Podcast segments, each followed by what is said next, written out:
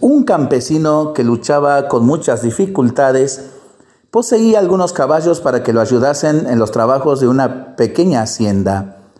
Un día su capataz le trajo la noticia de que uno de los caballos había caído en un viejo pozo abandonado. El pozo era muy profundo y sería extremadamente difícil sacar el caballo de allí. El campesino fue rápidamente hasta el lugar del accidente y evaluó la situación, asegurándose que el animal no se había lastimado. Pero por la dificultad y el alto precio para sacarlo del fondo del pozo, creyó que no valía la pena invertir en la operación del pozo.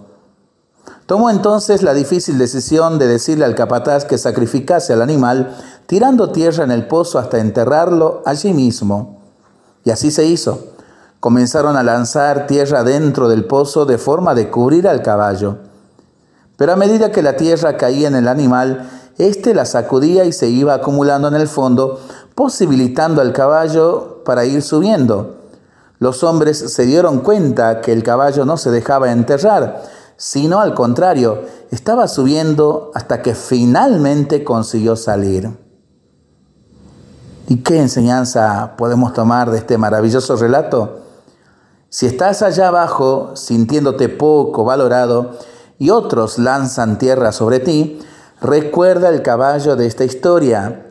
Sacude la tierra y sube sobre ella que con la ayuda de Dios sepamos salir adelante, pero sobre todo con ese espíritu de superación, perseverar en el bien.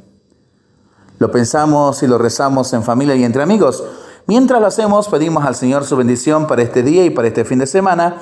Le seguimos pidiendo por nuestras intenciones y nosotros responsablemente nos cuidamos y nos comprometemos a ser verdaderos instrumentos de paz. Que el Señor nos bendiga en el nombre del Padre, del Hijo y del Espíritu Santo. Amén.